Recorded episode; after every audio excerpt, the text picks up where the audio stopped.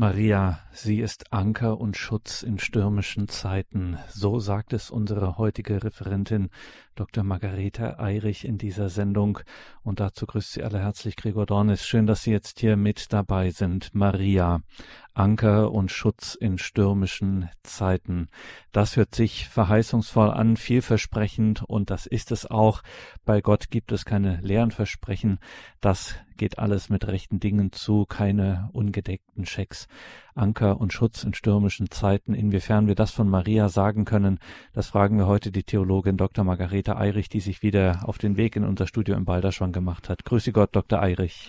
Grüß Gott, Herr Dornis, grüß Gott, meine Zuhörer. Liebe Hörerinnen und Hörer, Sie kennen Margarete Eirich hier schon aus dem Programm und ihren vielen Beiträgen. Sie, Margarete Eirich hat katholische Theologie und Pädagogik studiert. In katholischer Theologie ist sie auch promoviert worden an der Uni Würzburg. Und wie gesagt, Sie kennen sie von vielen Beiträgen hier. Seit Jahren ist sie hier auf Sendung. Dr. Eirich, Anker und Schutz in stürmischen Zeiten, so nennen Sie Maria. Wie kamen Sie zu diesem Titel? Da scheint doch ein besonderer Bezug bei Ihnen zur Mutter Gottes vorzuliegen. Ja, an sich schon. Ähm, ich hatte mir überlegt, was in diesen stürmischen Zeiten einfach eine Hilfe sein könnte. Und dass es sehr stürmisch zugeht, wie in einem Seesturm, und dass man da einfach sich irgendwo festmachen will ähm, liegt auf der Hand. Und wie keine andere ist in diesen stürmischen Zeiten eben Maria uns ein Anker und ein Schutz. Aber ich muss zugeben, bei mir war es nicht von Anfang an so. Ich musste die Mutter Gottes auch erst entdecken. Bei mir begann das zunehmende Leben mit Gott, mit ähm, der Marienweihe, die mir nachdrücklich empfohlen wurde. Und kurz nach dieser Empfehlung fand ich in meinem Bücherschrank ein altes Buch, das sogenannte Goldene Buch mit der 33-tägigen Marienweihe von Ludwig Maria von Crillon von Montfort. Mir war schleierhaft, wie ich zu diesem Buch kam, und ich blätterte darin und fand ein Gebetsbildchen, aufgrund dessen ich eben das Buch meiner verstorbenen Oma zuordnen konnte. Sie war eine tiefgläubige Frau, und weil ich eben so eine innige Beziehung zu ihr hatte, Deswegen sah ich das als Fingerzeig und habe dann mich aufgemacht und diese 33-tägige Weihe abgelegt. Später fragte ich mich dann aber als rational denkender Mensch, ja, diese 33-tägige Marienweihe hat bei mir keine Veränderung bewirkt. Äh, mein Beten war immer noch auf Jesus gerichtet und ich fragte mich dann sogar, ob ich überhaupt marianisch sei, also eine Beziehung zur Mutter Gottes habe. Ja, und dann ereignete sich eines Tages eine wirklich sehr brenzlige Situation. Ich bin mit Freunden unterwegs gewesen und habe bei sehr hoher Geschwindigkeit auf der Autobahn, wir waren auf der Überholspur. Ich saß hinten und das Auto wurde abgedrängt und wir kamen so ins Schleudern bei hoher Geschwindigkeit über beide Fahrbahnen hinweg das, ähm, ja, ich konnte vor Schreck einfach nur rufen, Maria hilf, Maria hilf. Ja, und sie half auch wirklich. Wir sind also sicher auf dem Seitenstreifen zum Stehen gekommen. Und das Auto konnte sogar noch weiterfahren. Keinem Insassen war etwas passiert. Ja, und so durfte ich nicht nur erleben, dass die Mutter Gottes hilft, sondern ich durfte auch erfahren, dass ich tatsächlich eine tiefe Beziehung zu ihr habe und dass sie eben in größter Not wirklich hilft. Ja, dieses Erlebnis zeigt sehr schön, finde ich, wie Maria arbeitet. Also sie arbeitet immer vom Hintergrund aus. Sie bleibt im Hintergrund. Sie war ja im ganz, ihrem ganzen Leben einfach immer in der Verborgenheit und so bleibt sie es heute auch noch aber zugleich sorgt sie für ihre Kinder. Sie ist eine wirklich treu sorgende Mutter.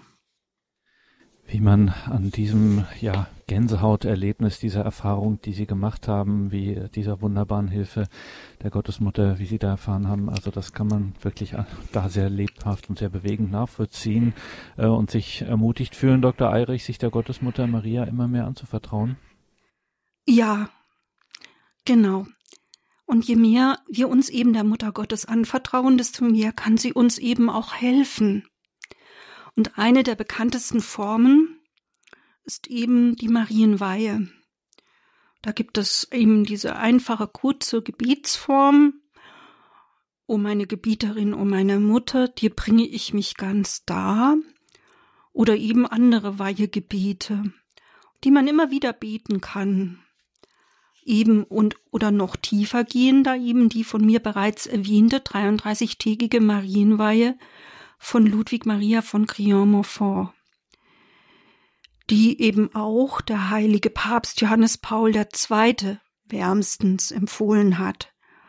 Und ich habe dies eben gemacht und festgestellt, dass Maria im geistlichen Leben wirklich sehr schnell voranführt ich habe diese 33-tägige Weihe zuerst alleine mit dem sogenannten Goldenen Buch gemacht, also dem klassischen der vielen Marieweihe-Bücher. Und später dann alles in, dem, in einem Marieweihe-Seminar in Hochaltingen beim Palutiner Pater Hans Burb vertieft.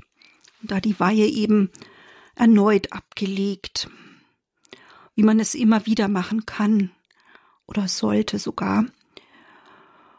Und wie alles im geistlichen Leben bin ich aber auch davon überzeugt, dass diese Beziehung zur Mutter Gottes einfach wachsen muss, sich vertiefen muss. Und da war eben dieses Marienweihe-Seminar, diese Erläuterung von Pater Burb eine sehr wertvolle Hilfe, die ich Ihnen auch sehr empfehlen kann, die man auf dem YouTube-Kanal von ihm auch immer noch ähm, oder wieder neu abhören kann. Sie ist einfach eine fortwährende Vertiefung, die wirklich sehr wertvoll ist für das geistliche Leben. Und das müssen Sie uns genauer erklären, was Sie hier meinen. Wie hat es denn bei Ihnen auf Ihrem geistlichen Weg weitergeholfen? Hat es da weitergeholfen? Ja, in der Tat. Maria hat mich einfach zielstrebig tiefer in den Glauben geführt. Aber sie hat mich nicht festgehalten. Sie hat mich zu ihrem Sohn geführt. Über die vielen Hürden hinweg hat sie mich sehr, sehr schnell zu meiner Berufung geführt, zu einem gottgeweihten Leben.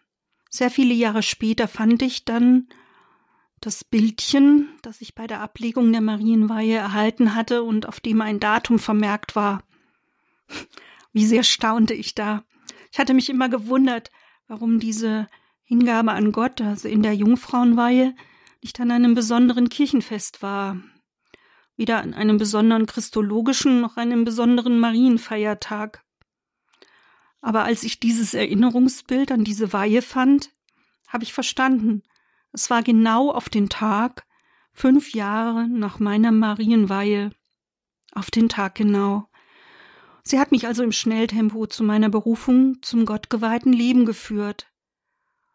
Ja, sie hält nicht fest, Sie hat mich im Schnelltempo über die vielen Hürden, und es waren wirklich viele, hinweg zu ihrem Sohn geführt, so dass ich mich ihm schenken konnte. Und das ist auch der Kern der Marienweihe, durch Maria zu Christus.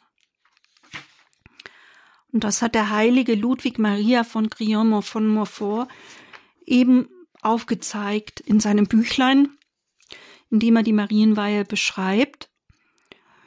Sie ist ihm, er äh, hat aufgezeigt, dass das völlig nach der Lehre der Kirche, nach der Heiligen Schrift ist. Maria ist einfach der kürzeste und sicherste und leichteste Weg zu Christus, weil sie eben wie eine Autobahn zu ihrem Sohn ist. Und so ist sie auch eine wunderbare, her hervorragende Führerin zu jeder Berufung, sei es zur Ehe, sei es zum gottgeweihten Leben.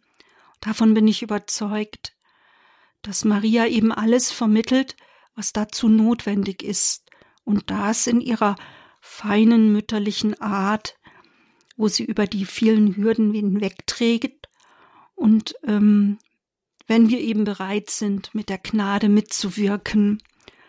Ja, sie ist einfach eine liebende Mutter und als solche sorgt sie wunderbar für ihre Kinder. Sagt Dr. Margarete Eirich in dieser Sendung, in der wir über Maria als Anker und Schutz in stürmischen Zeiten sprechen. Dr. Eirich, Sie haben jetzt ein Beispiel geliefert, auch ein Beispiel aus Ihrem Leben, dass eben Maria wie eine Autobahn zu Gott ist, wie Sie das formuliert haben. Jetzt müssen wir die Theologin Dr. Margarete Eirich fragen, wie das denn die Kirche sieht. Ja, diese besondere Stellung von Maria bei der Erlösung hat auch das letzte große Konzil, das zweite Vatikanische Konzil in der Konstitution über die Kirche hervorgehoben. Im achten und letzten Kapitel wird dort die kirchliche Lehre über Maria und ihre Stellung zur Kirche entfaltet. Es heißt dort in Lumen Gentium 56, sie hat den Heilswillen Gottes mit ganzem Herzen und ungehindert von Sünden umfangen sie gab sich ganz hin, und sie hat aus freiem Glauben und Gehorsam mitgewirkt. Und so diente sie ihrem Sohn in seinem Erlösungswerk, und durch diese Verbindung der Mutter mit ihrem Sohn hat sie von ihrer jungfräulichen Empfängnis bis zu seinem Tod entscheidend mitgewirkt. Und daher wurde sie für das ganze Menschengeschlecht zur Ursache des Heils und zur Gnadenvermittlerin. Und diese ihre Mittlerschaft fließt aus dem Überfluss der Verdienste Christi, wie Lumen Gentium 60 sagt, es fließt nicht aus ihr selbst. Sie sehen, ich möchte das noch etwas vertiefen. Der Engel sprach bei der Verkündigung äh, sie an als voll der Gnade seiende. Als Sündenlose war sie ja ganz durchlässig für Gott, ganz durchlässig für Gottes Gnade, ganz durchlässig für sein Heilshandeln. Und Gott konnte so sie ganz durchdringen, und ihr Handeln war dann ganz das Handeln Gottes. Ähnliches lesen wir zum Beispiel bei Paulus, wenn er in Galater 2,20 spricht, nicht mehr ich lebe, sondern Christus lebt in mir. Paulus ist eben dann ganz in Christus aufgegangen in sein ganzen Handeln, Denken und Tun war er geleitet vom Geist Gottes. Und das in noch viel vollkommenerer Weise war es Maria, die sündenlose, die unbefleckt empfangene. Sie war eben stets durchlässig für den Herrn, so dass sie ganz voll der Gnade, ausgefüllt vom Herrn war. Und weil sie so durchlässig für den Herrn war, konnte das Heil durch sie in die Welt kommen und kommt es bis heute. Das ist ein Hinweis, eine Erklärung für das, was man in der Theologie dann auch Gnadenmittlerschaft nennt. Frau Dr. Eirich, in der Vergangenheit äh, wurde nicht erst heute, sondern schon in der Vergangenheit vielfach über die Stellung Mariens diskutiert. Also welcher, wie soll man das nennen, Rang kommt ihr zu? Ähm, was sagt denn das Zweite Vatikanische Konzil dazu? Ja, also die angesprochene Kirchenkonstitution sagt im Lumen Gentium 53, dass in ihr das Verhältnis des erlösten Menschen zu den drei göttlichen Personen bereits in einzigartiger Weise verwirklicht ist. Sie ist geliebte Tochter des Vaters, Mutter des Sohnes und Heiligtum des Heiligen Geistes. Und daher hat sie bei weitem den Vorrang vor allen anderen himmlischen und irdischen Kreaturen, wie eben Lumen Gentium wörtlich sagt. Sie hat bei weitem den Vorrang vor allen anderen himmlischen und irdischen Kreaturen. Sie steht über allen Engeln und über allen Menschen. Ja, vielleicht sollten wir uns dies in den heutigen Debatten über die Stellung der Frau und der, in der Kirche immer wieder in Erinnerung rufen. Maria steht weit über allen anderen himmlischen und irdischen Kreaturen. So sagt Lumen Gentium 53. Und diese Kirchenkonstitution des Zweiten Vatikanischen Konzils Lumen Gentium erklärt damit, wieso Maria so wichtig war für das Heil und wieso wir sie Gnadenvermittlerin nennen dürfen, wieso sie das ist. Sagt denn das Zweite Vatikanische Konzil auch etwas dazu, wieso sie unsere Mutter genannt werden kann, unsere Mutter ist? Ja, bereits im ersten Abschnitt der Kirchenkonstitution, also gleich zu Beginn, wird die Mutterschaft Mariens hervorgehoben. Zunächst ihre Mutterschaft in Bezug auf Jesus, Lumen Gentium 1. Sie hat ja Christus geboren und in die Welt gebracht, und daher wird Maria als Mutter Gottes geehrt. Und durch ihr Leben und Mitleiden hat sie beim Werk des Erlösers in durchaus einzigartiger Weise mitgewirkt, wie dann Lumen Gentium 61 sagt. Zugleich ist sie mit allen erlösungsbedürftigen Menschen verbunden als Mutter der Glieder Christi und als Urbild im Glauben und in der Liebe. Lumen Gentium 53. Sie ging den Pilgerweg des Glaubens. Ihre Vereinigung mit dem Sohn hielt sie in Treue bis zum Kreuz. Und weiter heißt es, dass ihre mütterliche Aufgabe nicht aufhört, sondern gegenüber den Gliedern der Kirche weiter anhält. Ihre Mutterschaft zeigt sich unaufhörlich bis heute, indem sie eben fortfährt, Zitat, also wörtlich zitiert, durch ihre vielfältige Fürbitte uns die Gnaden des ewigen Heils zu erwirken.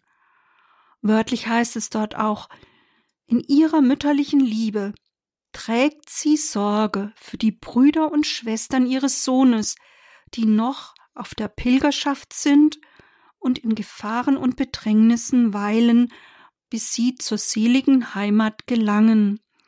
Deshalb wird die selige Jungfrau in der Kirche unter dem Titel Fürsprecherin, der Helferin, des Beistandes und der Mittlerin angerufen. Ich finde es einfach wunderbar, wie einerseits von der Größe der Mutter Gottes hier gesprochen wird, aber auch von unserer Berufung, weil wir wurden durch Christi Erlösungstod zu Brüdern und Schwestern des Herrn. Also, sie trägt Sorge für die Schwestern und Brüder ihres Sohnes. Vom Kreuz herab hat Christus uns ja seiner Mutter anvertraut, wir kennen ja diese Worte aus Johannes 19, 26, als Jesus vom Kreuz herab zu seiner Mutter sprach, Frau, siehe dein Sohn. Und zu seinem Jünger sagte er, siehe deine Mutter. Und dann heißt es so großartig, und von jener Stunde an nahm sie der Jünger zu sich. Der Jünger Johannes nahm Maria als seine Mutter zu sich und in dieser Weise sind auch wir eingeladen, Maria zu uns zu nehmen. In der Kirchenkonstitution in der Nummer 62 heißt es dazu, dass die Kirche sie, den Gläubigen, ans Herz legt, damit sie unter diesem mütterlichen Schutz dem Mittler und Erlöser inniger anhängen. Ja, ich wiederhole noch einmal, etwas vereinfacht. Die Kirche legt die Mutter Gottes den Gläubigen ans Herz, damit sie unter ihrem Schutz Christus immer inniger lieben. Sie sehen, auch hier wird Maria als der kürzeste Weg zu ihrem Sohn beschrieben. Sie ist aber nicht nur der kürzeste, kürzeste, sondern auch der sicherste und leichteste Weg zu Christus. Doch nicht nur in der bedeutenden Kirchenkonstitution des Zweiten Vatikanums wird die Mutterschaft Mariens betont. Auch der Konzilspapst, der heilige Papst Paul VI., hat in seiner Ansprache zum Abschluss der dritten Sitzungsperiode erklärt, dass Maria die Mutter der Kirche ist. Und später hat er in einem Glaubensbekenntnis, das als Credo des Gottesvolkes bekannt wurde, festgehalten, wir glauben, dass die heilige Gottesmutter die neue Eva, die Mutter der Kirche, im Himmel ihre, ihr mütterliches Amt fortsetzt, im Hinblick auf die Glieder Christi, indem sie mitwirkt bei der Erweckung und Entfaltung des göttlichen Lebens in den erlösten Seelen. Sie sehen, immer wieder hat das Lehramt erklärt, dass Maria fortwährend als treusorgende Mutter für ihre Kinder, also für die Kirche bei Gott eintritt.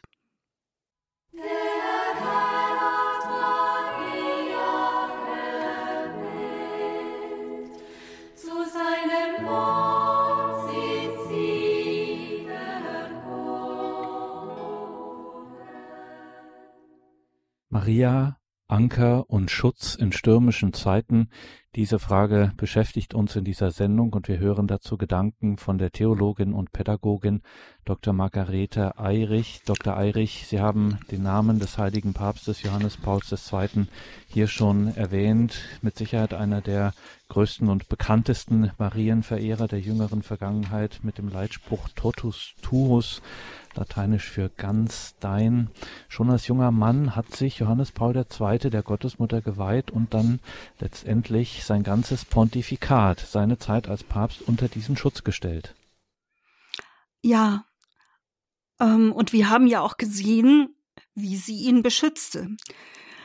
Am 13. Mai 1981 überlebte er den Anschlag auf sich aus nächster Nähe. Er hat immer wieder betont, dass die Kugel eine Hand geleitet und umgeleitet hat. Und auch die Ärzte erklärten, dass die Kugel keinen geraden Verlauf nahm. Das Attentat war ja genau am Jahrestag der ersten Erscheinung von Fatima. Was aber weniger bekannt ist, für den zweiten im Anschluss an den Anschlag notwendigen, nicht ganz einfachen Eingriff wählte Johannes Paul II einen Marienfesttag, den 5. August, Maria Schnee. Und er ist wirklich sehr schnell wieder genesen. Später hat dieser Marienpapst immer wieder betont, dass er in dieser schwierigen Zeit einen außerordentlichen Schutz und besondere mütterliche Fürsprache gespürt habe. Kurz nach dem Anschlag hat er bereits dem Attentäter Ali Aksha verziehen und ihn dann später im Gefängnis besucht. Man weiß wenig über dieses Treffen, aber eines hat Johannes Paul II. in seinen schriftlichen Erinnerungen preisgegeben. Ali Aksha habe vor allem eines interessiert. Warum ist die Tat schiefgelaufen? Obwohl er sie doch aufs genaueste und aufs sorgfältigste geplant hatte. Wieso konnte das angepeilte Opfer überleben? Wie konnte das geschehen? Und dies hat dann bei ihm zu der Frage geführt, was es mit dem Geheimnis von Fatima auf sich hat. Das war, so berichtet der Papst, sein Hauptinteresse. Und er fügte dann selbst hinzu, möglicherweise hatte Ali Aksha intuitiv erfasst, dass es über seiner eigenen Macht, jenseits der Macht zu schießen und zu töten, eine höhere Kraft gibt. Ich würde noch ergänzen, dass Papst Johannes Paul II. wohl auch jemand war, der sich in heiligmäßiger Weise Gott zur Verfügung stellte und mitwirkte mit der Gnade, ganz nach dem Vorbild der Mutter Gottes. Das kann man mit dem Blick auf den heiligen Johannes Paul II. mit Sicherheit sagen. Er, Johannes Paul II., hat sich Maria zum Vorbild genommen und wie kaum ein anderer Papst hat er ja auch immer wieder bei ganz vielen Gelegenheiten auf die Mutter Gottes verwiesen und dazu angeregt, sich ihr anzuvertrauen. Ja, das haben Sie trefflich auf den Punkt gebracht. Er hat sein ganzes Pontifikat unter den Schutz der Mutter Gottes gestellt – Bekannt ist dabei ja vor allem, wie Sie bereits schon erwähnten, sein Wahlspruch Totus tus, ganz dein. Er hat ihn unter das Marienmosaik, das unter seinem Fenster im Vatikan er hat anbringen lassen, geschrieben, und sein Wappen trägt auch ein großes M im rechten unteren Quadranten. Somit hat er auch in seinem Wappen, also seinem Aushängeschild, auf seine Verbundenheit mit Maria verwiesen. Als erster Papst hat er bei seiner ersten Auslandsreise den Marienerscheinungsort in Guadeloupe besucht. Ein Bild von dem dortigen Muttergottesbild stand auch stets als einzigstes Bild auf seinem Schreibtisch. Und bei seinen vielen Pastoralreisen war es ihm stets ein großes Anliegen, alle Heiligtümer der Mutter Gottes zu besuchen. Ihr, der Mutter des Erlösers, hat er auch recht bald eine eigene Enzyklika gewidmet. Man könnte die Reihe so fortsetzen. Aber was wenige wissen, auch sein Testament beginnt mit seiner Übereignung an die Gottesmutter. Es beginnt mit Totus tuus ego sum. Ich bin ganz dein. Das war die Überschrift. Und in Bezug auf den Tag, an dem der Herr ihn abholen würde, schreibt er dort weiter. Ich weiß nicht, wann er kommt, aber so wie alles andere lege ich auch diesen Augenblick in die Hände der Mutter meines Meisters. Totus tus, ganz dein. Denselben mütterlichen Händen überantworte ich alles und alle, mit denen mich mein Leben und meine Berufung verbunden hat. Diesen Händen überlasse ich vor allem die Kirche und auch meine Nation und die ganze Menschheit. Ja, wie Sie sehen, hat sich der heilige Papst Johannes Paul II. bis hin zu seinem Heimgang völlig der Gottesmutter übereignet. Gottesmutter, die wir mit dieser Sendung, die Sie, Dr. Margarete Eirich, in dieser Sendung Anker und Schutz in stürmischen Zeiten nennen. Deswegen beschäftigt uns in dieser Sendung auch äh, und insbesondere die Frage nach der Stellung Mariens. Wie gesagt, hatten wir vorhin schon, dazu gibt es, gab es in der Vergangenheit und gibt es gerade in unseren Tagen auch viel Diskussionen. Was sagt denn dieser heilige Papst Johannes Paul II. zu dieser Frage nach der Stellung Mariens? Ja, wie das letzte große Konzil hat er Mariens Vorrangstellung auch immer wieder betont. Und in einem eigenen apostolischen Schreiben zur Würde der Frau hat er die herausragende Stellung der Frau schlechthin, Marias, besonders herausgearbeitet. Wörtlich sagt er dort in Bezug auf Mariens Antwort bei der Verkündigung. Mit dieser Antwort wird tatsächlich das Wort Fleisch Maria erlangt auf diese Weise eine solche Verbundenheit mit Gott, dass sämtliche Erwartungen des menschlichen Geistes übertroffen werden. Diese Antwort übertrifft sogar die Erwartungen ganz Israels und insbesondere der Töchter dieses auserwählten Volkes, die aufgrund der Verheißung hoffen konnten, eine von ihnen würde eines Tages Mutter des Messias werden. Wer von ihnen konnte jedoch ahnen, dass der verheißene Messias der Sohn des Höchsten sein würde? Vom alttestamentlichen Monotheismus, also dem Eingottglauben, her gesehen, war es kaum vorstellbar. Allein Kraft des Heiligen Geistes, der sie überschattete, vermochte Maria anzunehmen, was für Menschen unmöglich, aber für Gott möglich ist. Sie sehen hier, wie groß der Glaubensakt Marias war. Israel glaubte an das Kommen des Messias aus ihrem Volk, aus dem Schoß einer Jungfrau, aus dem Stamme Davids. Aber die Israeliten waren ja ganz von einem Monotheismus, also von einem Glauben an einem einzigen Gott geprägt, wie hier der Papst hervorhebt. Es bedurfte also eines riesen Glaubensschrittes von Maria, ihr Fiat zur Menschwerdung des Höchsten in ihr zu sprechen. Und diese besondere Stellung, aufgrund ihrer Verbundenheit, die sie dadurch erlangte mit ihrem Sohn, die betont der Papst eben immer wieder. Er betont einfach, wie herausragend Maria über allen Geschöpfen steht. Sie steht bei weitem über allen Menschen und allen Engeln. Und schauen wir bei dieser Gelegenheit auch auf die Marienenzyklika Johannes Paus II. Redemptoris Mater, Mutter des Erlösers.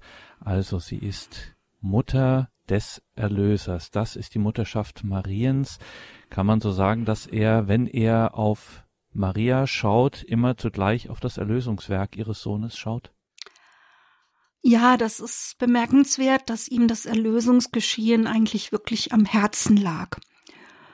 Er hat allein acht seiner Schreiben mit diesem Erlösungsgeschehen verbunden über den Titel.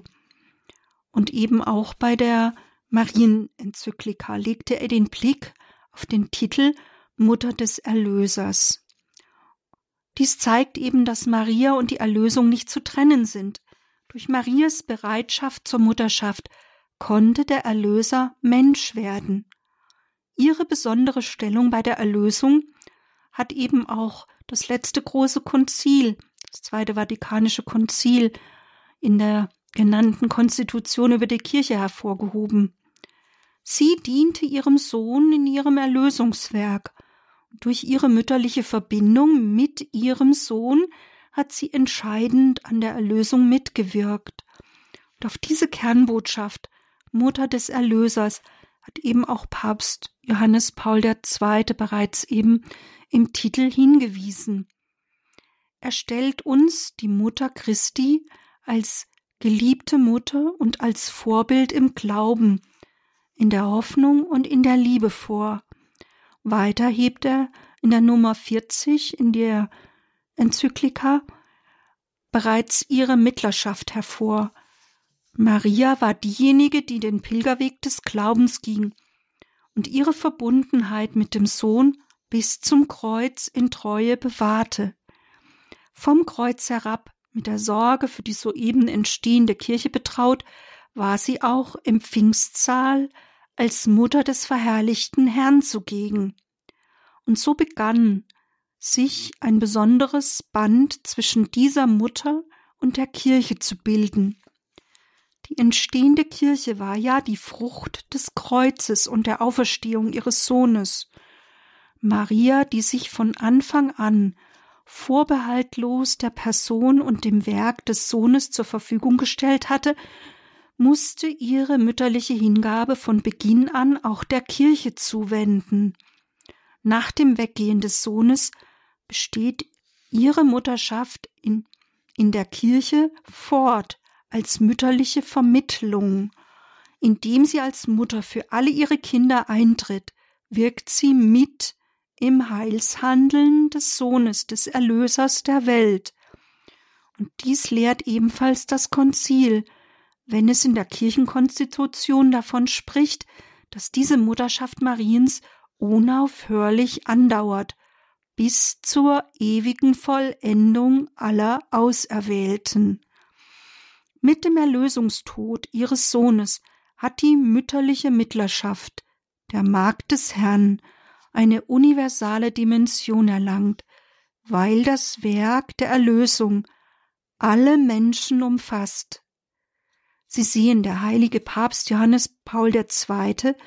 beschreibt die mütterliche Sorge Mariens für die Kirche als Auftrag ihres Sohnes vom Kreuz herab. Unter dem Kreuz wurde sie zur Mutter der ihr anvertrauten Kirche. Ihre Mutterschaft besteht als mütterliche Vermittlung. Sie tritt für ihre Kinder unaufhörlich ein. Sie tritt für alle ein, weil alle durch Christi Blut erkauft und erlöst sind und damit alle ihre Kinder sind. Diesen heilbringenden Auftrag hat sie nach ihrer Himmelfahrt nicht aufgegeben, sondern fährt durch ihre vielfältige Fürbitte fort, uns die Gaben des ewigen Heils zu erwirken. Ihr fürbittendes Eintreten, das sich bereits bei der Hochzeit zu Kana zeigte, führt sie fort bis zum Ende der Welt. Und diese ihre Mittlerschaft betont nicht nur Johannes Paul II., sondern eben auch das Konzil. Auch in ihren Gebeten anerkennt und feiert die Kirche das mütterliche Wirken Mariens So spricht die Präfation der Messe von der seligen Jungfrau Maria, Mutter und Gnadenvermittlerin, von ihrer Aufgabe, Vergebung zu erbitten, Gnade zu erwirken, Versöhnung und Frieden zu vermitteln. Und die Kirche bekundet ihren Glauben an dieses fürbittende Eintreten Mariens, indem die Gottesmutter unter dem Titel der Fürsprecherin, der Helferin, des Beistandes und der Mittlerin angerufen wird. Durch ihr Eintreten ist zugleich eine Brücke zwischen der pilgernden Kirche auf Erden und der himmlischen Wirklichkeit der Gemeinschaft der Heiligen, also eine Brücke zwischen den Heiligen im Himmel und den Gläubigen auf Erden. Und schließlich betont der polnische Papst noch etwas, das wir vielfach aus dem Blick verlieren. Die Wiederkunft Christi, seine zweite Ankunft auf Erden. Und so sagt Johannes Paul II., wie die jungfräuliche Mutter in einzigartiger Weise mit ihrem Sohn bei seinem ersten Kommen verbunden war, wird sie es durch ihr fortwährendes Mitwirken mit ihm auch in der Erwartung seiner zweiten Ankunft sein. Als Vorerlöste hat sie die Aufgabe, als Mutter und Mittlerin der Gnade zu wirken bis zu seiner endgültigen Ankunft, wenn alle zum Leben erweckt werden, die Christus angehören und der letzte Feind, der entmachtet wird, der Tod ist. Hier unterstreicht eben der heilige Papst in seiner Enzyklika etwas sehr Wesentliches. Maria wirkt zusammen mit ihrem Sohn in einem fortwährenden Mitwirken mit ihm. Um es einmal etwas umgangssprachlich auszudrücken, sie zieht mit ihm an einem Strang und versucht alles ganz in seinem Sinn, damit möglichst viele gerettet werden. Ihre besondere einzigartige Verbindung mit ihrem Sohn reicht bis zu seiner Wiederkunft auf Erden, und dann hat sie noch ihre Aufgabe als Mutter und Mittlerin der Gnade. Das sind sehr starke Worte dieses heiligen Papstes Johannes Paul II. Dr. Eirich, man staunt über diese Frau, diese über alles erhabene Frau, die wir nun zu unserer Mutter erhalten haben und die Gnadenvermittlerin für uns ist. Ja, in der Tat. Ich kann nur jedem empfehlen, diese so tiefe Enzyklika Redemptoris Mater zu lesen und zu betrachten. Sie zeigt wirklich sehr schön, die Größe und Heiligkeit und Schönheit dieser erhabenen Tochter Zion, wie sie Johannes Paul II. in Anlehnung an das Konzil nennt. Diesen Titel hatte zuvor Kardinal Ratzinger für seine eigene Schrift für sie schon verwendet. Es liegt also auf der Hand, dass er als Präfekt der Glaubenskongregation an dieser großartigen Enzyklika mitgeschrieben hat. Nun aber zurück zu dieser Enzyklika. Es heißt dort in Bezug auf das einzigartige Geschehen ihrer leiblichen Aufnahme in den Himmel, mit der Erhöhung der erhabenen Tochter Zion durch ihre Aufnahme in den Himmel ist das Geheimnis ihrer ewigen Herrlichkeit verbunden. Ist das nicht großartig, das Geheimnis ihrer ewigen Herrlichkeit? Ein weiterer zentraler Gedanke aus diesem päpstlichen Schreiben betrifft ihre Demut und ihre Bereitschaft zum Dienst.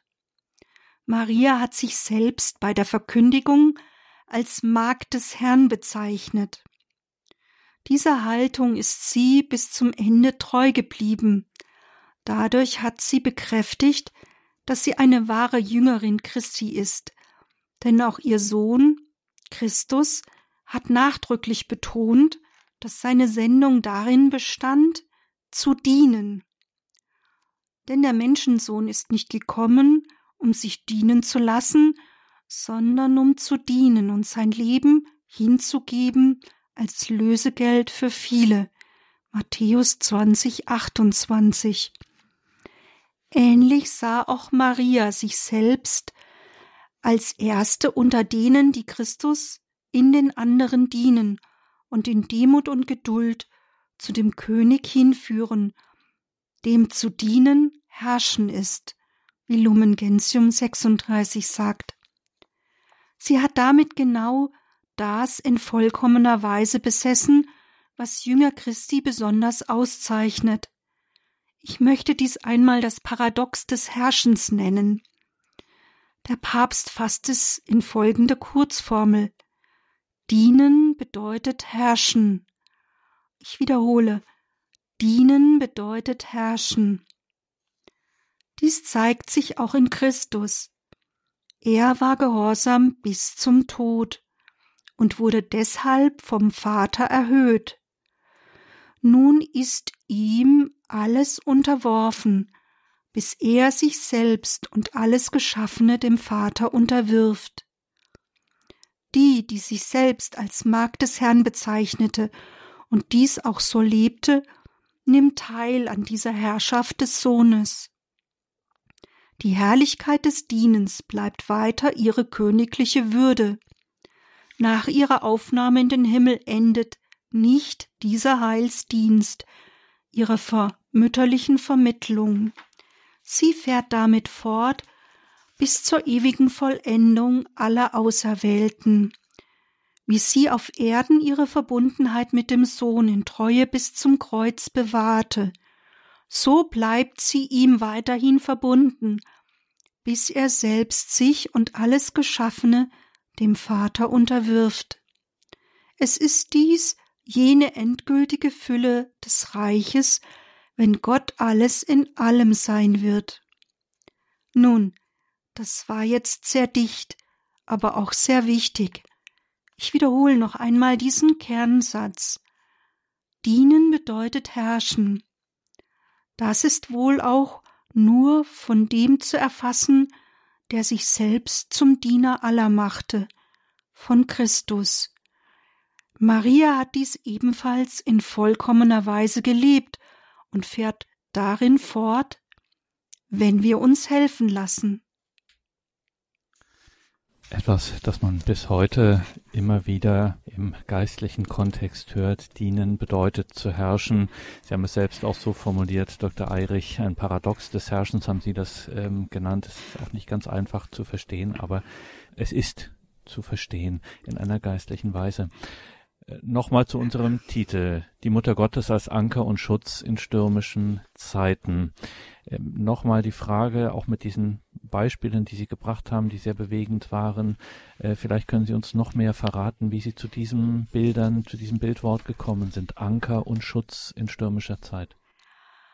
Ja, das gebe ich jetzt ehrlich noch zu. Zum Abschluss nehme ich mit der äh, bekannten Vision oder dem Traum von Don Bosco, dem heilig gesprochenen italienischen Priester und Ordensgründer. Er hatte immer wieder Träume und so hat er am 30. Mai 1862 einen Traum, von dem er berichtet. Er sah ein übergroßes Schiff und viele kleine Schiffe in einem stürmischen Meer. Und einige der kleineren Schiffe verfügten über spitze Schnäbel, Kanonen und Waffen und wollten dem großen Schiff schaden. Sie hatten starken Gegenwind und auch das aufgewühlte Meer schien in die Angreifer zu begünstigen. Mitten in, im weiten Meer stehen in großem, in geringem Abstand zueinander eben zwei mächtige Säulen. Die eine wird von einer Statue der Immaculata, der Mutter Gottes, gekrönt, und zu deren Füßen steht auf der Tafel Hilfe der Christen. Und auf der zweiten Säule, der viel höheren und mächtigeren Säule, ist eine übergroße Hostie zu sehen und auf einer Inschrift steht Heil der Gläubigen. Auf dem mächtigen Schiff steht der Papst als Kommandant und versucht mit aller Kraft, das Schiff in dem heftigen Sturm zwischen diese beides, beiden Säulen zu lenken, an denen viele Anker und große Haken angebracht sind. Die Angriffe werden immer heftiger. Sie kämpfen mit Büchern, Schriften, Brandsätzen und Gewehren. Doch das päpstliche Schiff durchpflügt, trotz vieler Stöße und Angriffe, das Meer, und der sanfte Wind, der von der, den Säulen ausgeht, schließt jedes Leck. Das päpstliche Schiff und alle Schiffe, die ihm folgen, werfen schließlich den Anker zwischen den beiden Säulen. Die feindlichen Schiffe flüchten, rammen sich gegenseitig und gehen unter. Nun tritt auf dem Meer völlige Ruhe ein. Ja, das war eben das Bild, das der Hintergrund war für mich, für den Titel. Und das, was zeigt uns dieser Traum des heiligen Don Bosco?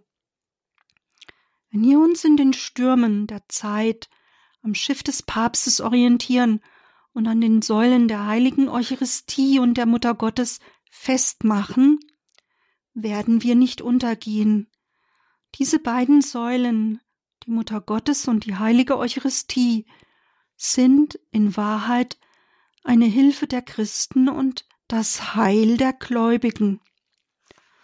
Und um im Bild des Traumes von Don Bosco zu bleiben, wir dürfen an der Säule, die im stürmischen Meer steht und viele Anker und große Haken besitzt, uns festmachen. Die Immaculata, die Mutter Gottes, ist ein wunderbarer Schutz und Anker im stürmischen Meer.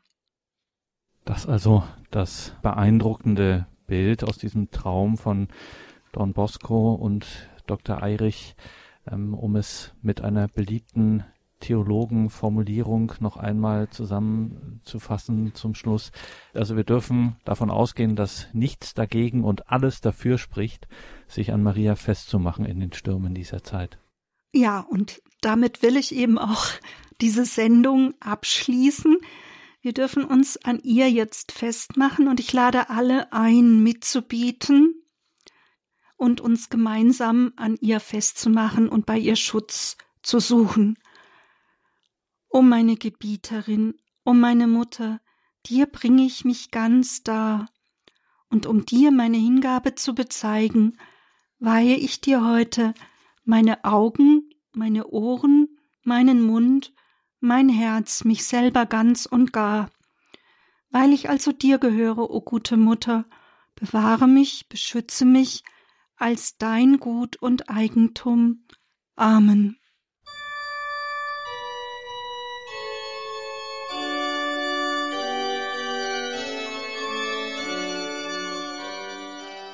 Maria, Anker und Schutz in stürmischen Zeiten. Wir waren in dieser Sendung im Gespräch mit Dr. Margarete Eirich, der Theologin und Pädagogin, und haben auf die Gottesmutter Maria geschaut, unseren Anker und unseren Schutz in diesen stürmischen Zeiten. Liebe Hörerinnen und Hörer, steht in Kürze in unserer Mediathek auf horeb.org. Können Sie diese Sendung nachhören.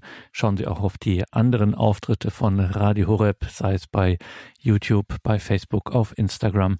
Liken Sie unsere Beiträge, abonnieren Sie unseren YouTube-Kanal, damit Sie auch nichts verpassen und teilen Sie gerne alle Sendungen, die Ihnen gefallen. Machen Sie andere Menschen auf unsere Sendungen, auf unsere Beiträge, auf unsere Übertragungen, was auch immer Sie dafür angemessen halten. Machen Sie andere Menschen darauf aufmerksam, damit die Botschaft des Evangeliums, die Botschaft der Liebe und des Friedens so viele Menschen wie möglich erreicht. Danke Ihnen allen dafür. Danke, dass Sie uns auch in diesen, wie wir es heute genannt haben, stürmischen Zeiten nicht vergessen. Wie Sie wissen, wir von Radio Horeb, wir leben nach der materiellen Seite nur von Spenden. Das heißt, geistlicherseits ohne Ihre Gebete und materiell ohne Ihre Spenden könnten wir kein Programm machen, könnten wir nicht gemeinsam beten, die Heilige Messe übertragen, Lebenshilfe, Spiritualität, Katechese, all das fände hier auf diesem Weg nicht statt. Das Radio bliebe stumm, wenn wir nicht geistlich durch Ihre Gebete und materiell durch Ihre Spenden unterstützt würden. Danke, dass Sie diesen Beitrag leisten. Mein Name ist Gregor Dornis. Ich wünsche Ihnen viel Freude hier im weiteren Programm. Hier folgt nämlich jetzt um 21.30 Uhr die Reihe nachgehört. Alles Gute Ihnen allen und Gottes reichen Segen.